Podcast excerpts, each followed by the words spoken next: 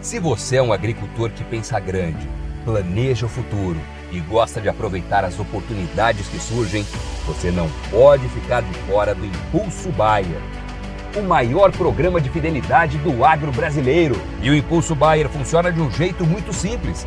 Para participar, você compra produtos Bayer. Entra no site orbia.ag e cadastra as notas fiscais. E assim que a sua nota for aprovada, seus pontos serão calculados você já poderá resgatar produtos e serviços. Também a partir do cadastro das notas fiscais, você junta impulsos que vão determinar o seu número de estrelas. Você pode ser cliente de uma a cinco estrelas. Quanto mais produtos Bayer comprar, maior será a sua classificação e mais benefícios você acessa, como entrada gratuita em eventos, viagens exclusivas e acesso a soluções que vão alavancar o seu negócio. Saiba mais em agrobaia.com.br barra Impulso Traço Baia. É o Impulso Baia, impulsionando você para o futuro.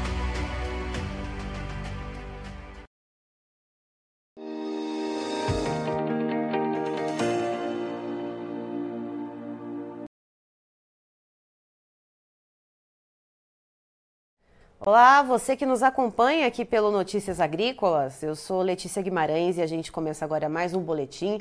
E vamos falar um pouquinho sobre o mercado do boi gordo, como que a gente chega nessa quarta-feira, tipicamente o dia que os negócios estão um pouquinho mais aquecidos. E quem vai trazer as informações hoje para a gente é o Iberville Neto, que é médico veterinário e também diretor da HN Agro. Seja muito bem-vindo, Iberville.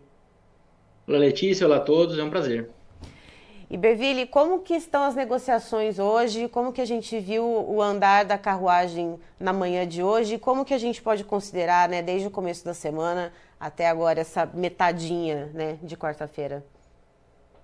Letícia, o mercado do boi gordo ele vem nessa, ele veio de, uma, de um cenário mais lateral ali desde o início de outubro, mas nessa passou por um momento mais pressionado no começo de novembro e depois ele ganhou uma certa força de meados de novembro para frente.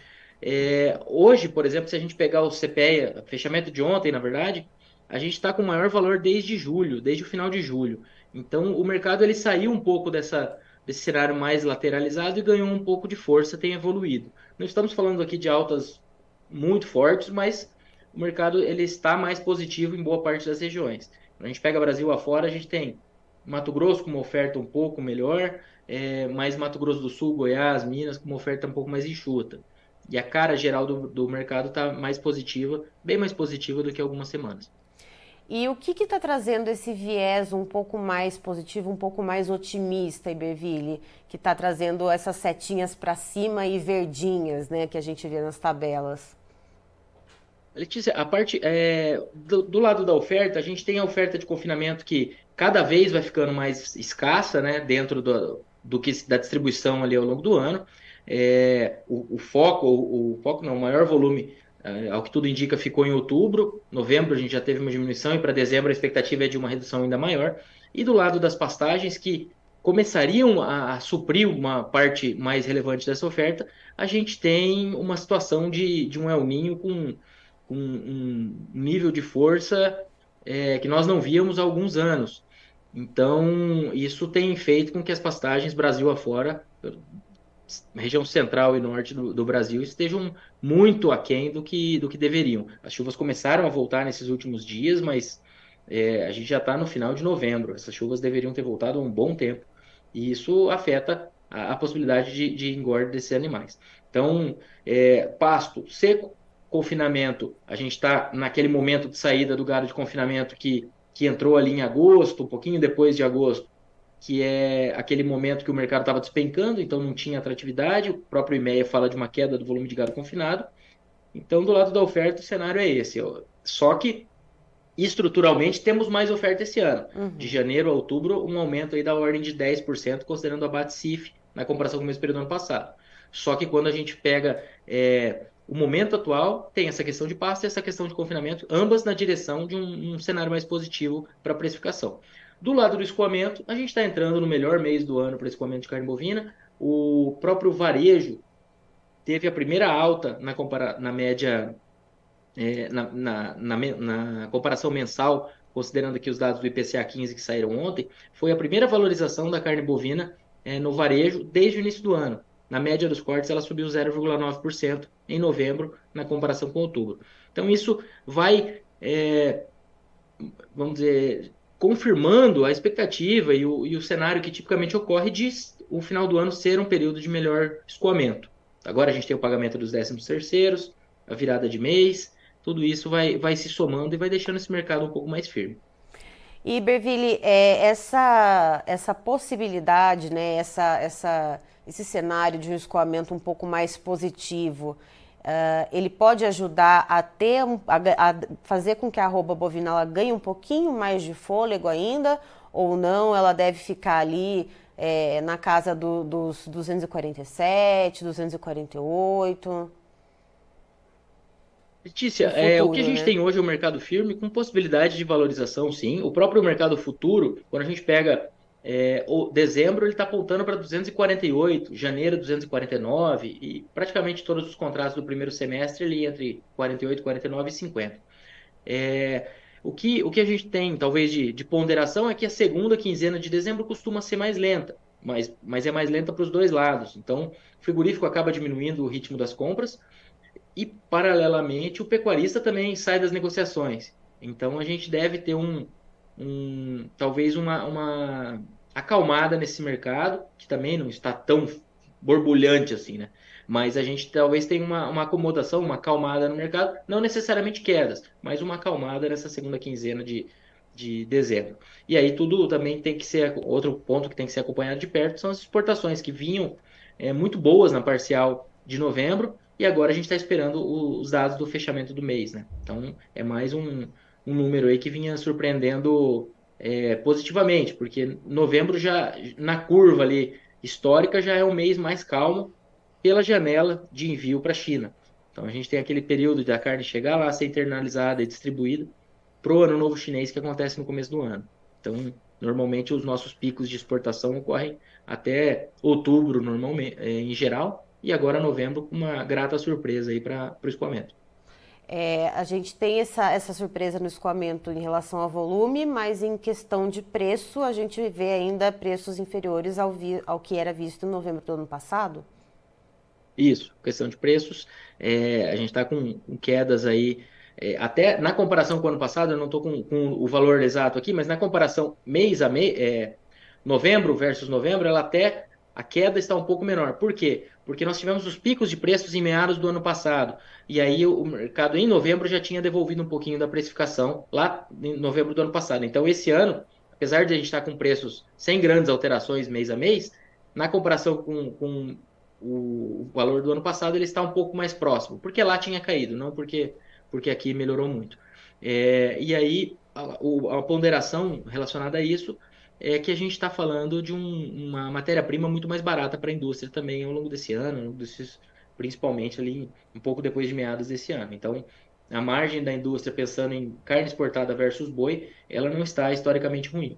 E quando a gente fala de car é, carne no mercado doméstico versus boi, ela está é, historicamente em um patamar bem interessante. O que tem é, incomodado a precificação, o que tem atrapalhado ou segurado agora, já que a gente está falando do mercado mais positivo, mas segurado um pouco, é o nível de oferta ao longo de 2023, que tem sido maior mesmo, como eu ponderei ali, em torno de 10%, quando a gente pega os primeiros 10 meses de, desse ano versus o ano passado, considerando a BAT-CIF.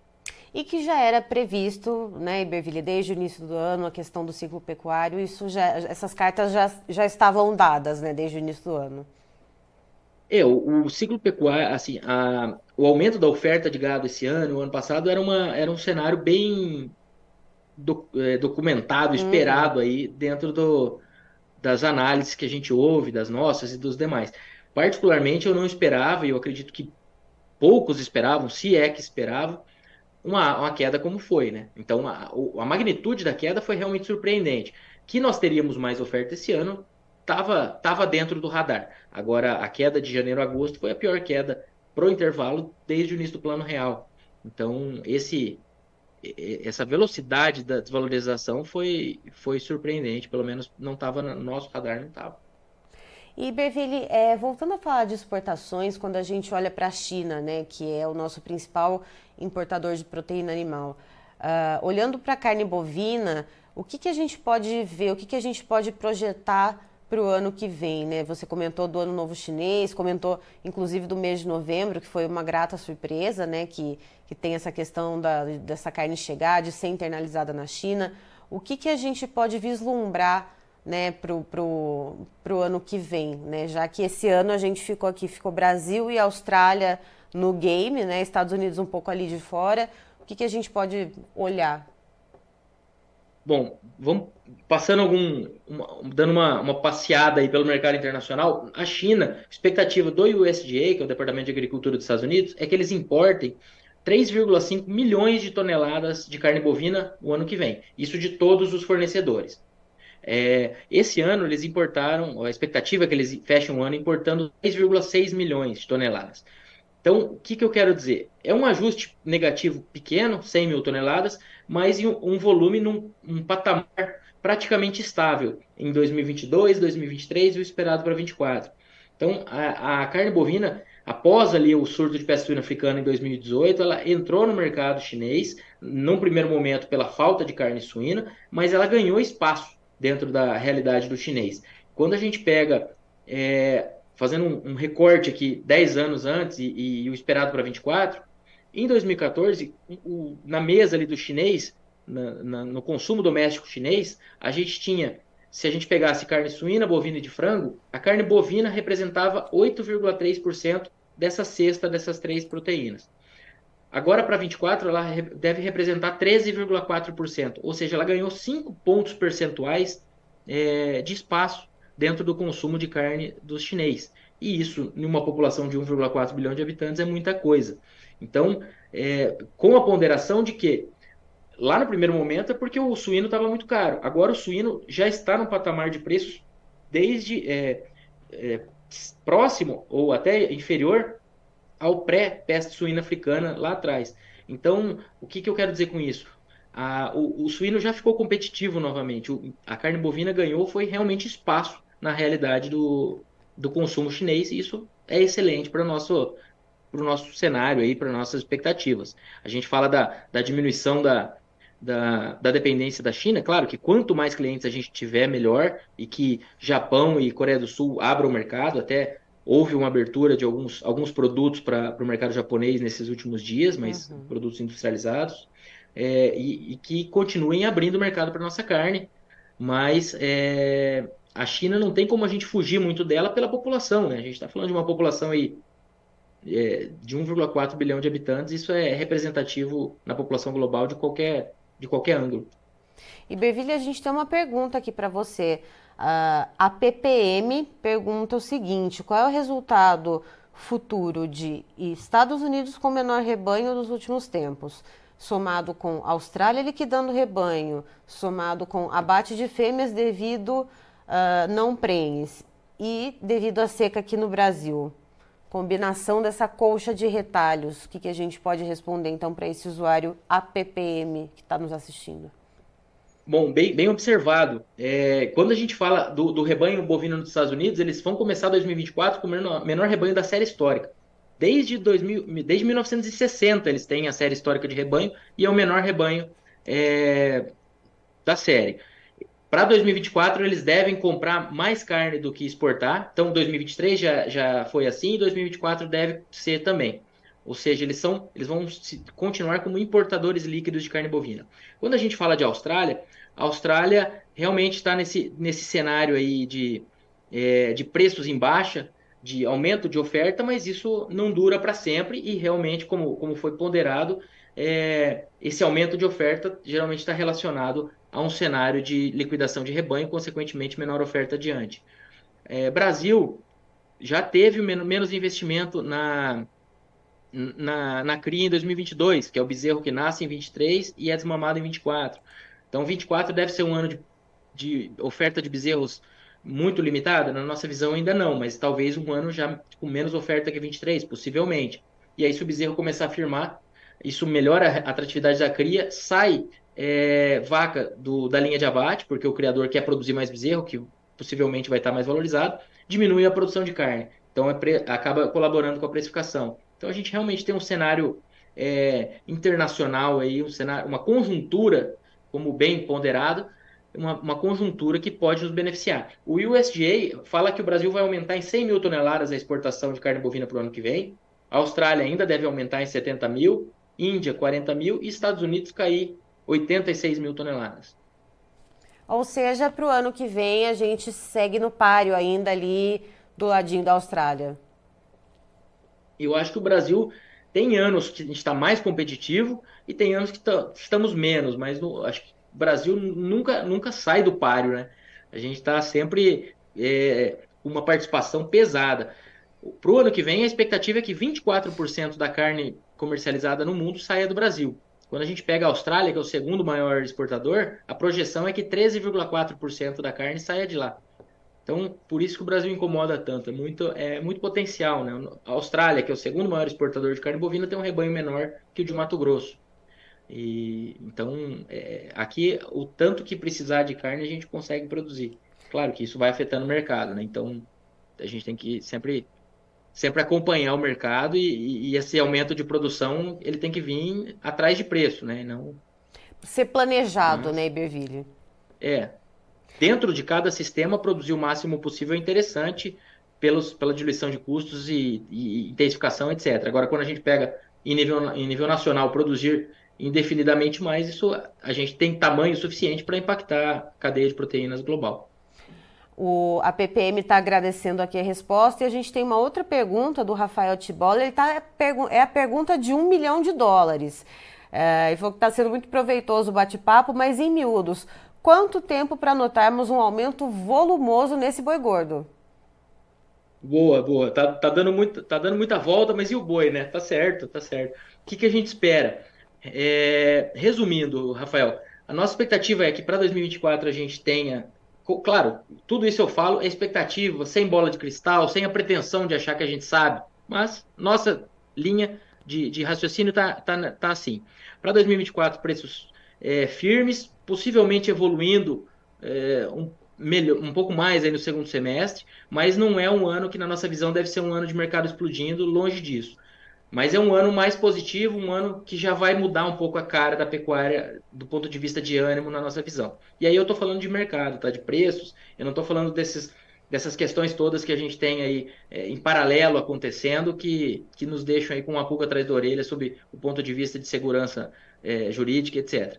Mas pensando em preços, eu acredito que 2024 seja um, um ano melhor, mas 2025 seja um ano de mercado efetivamente em alta na nossa visão. O que a gente tem hoje seria nessa linha. Mas ah. 24 já consistentemente melhor, consistentemente melhor que 2023. A chavinha da oferta de animais, né, a chavinha do ciclo pecuário, ela vai começar a girar mais perto, então, do, entre o final de 2024 e o começo de 2025? A nossa expectativa está nessa linha, sim, Letícia.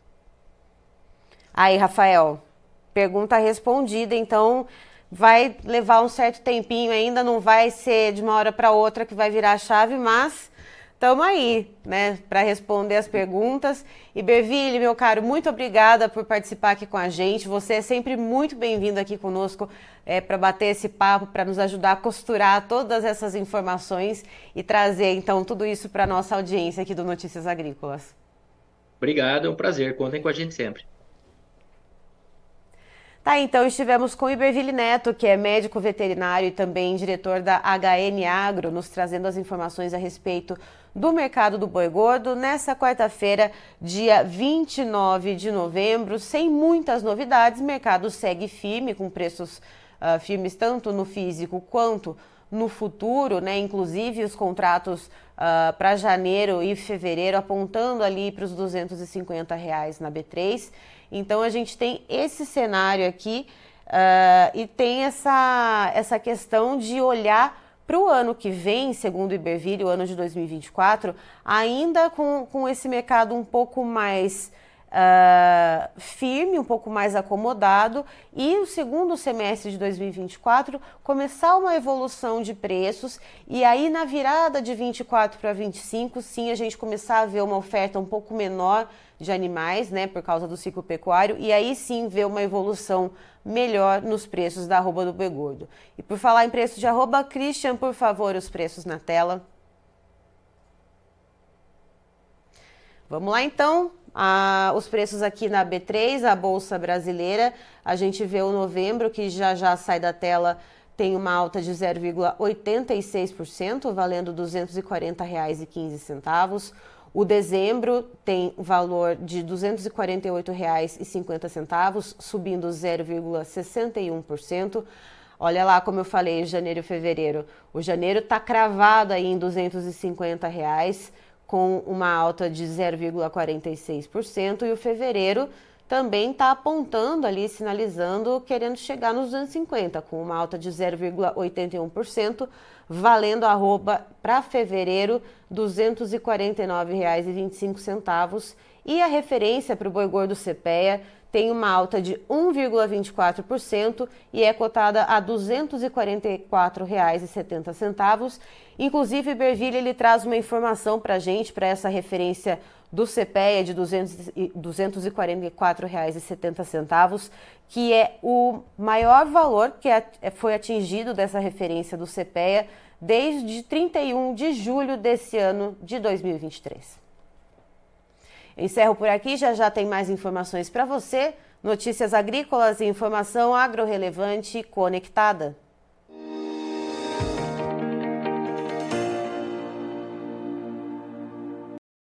Participe das nossas mídias sociais no Facebook Notícias Agrícolas, no Instagram arroba Notícias Agrícolas e em nosso Twitter arroba Noteagri. E para assistir todos os vídeos, se inscreva no YouTube, na Twitch, no Notícias Agrícolas Oficial.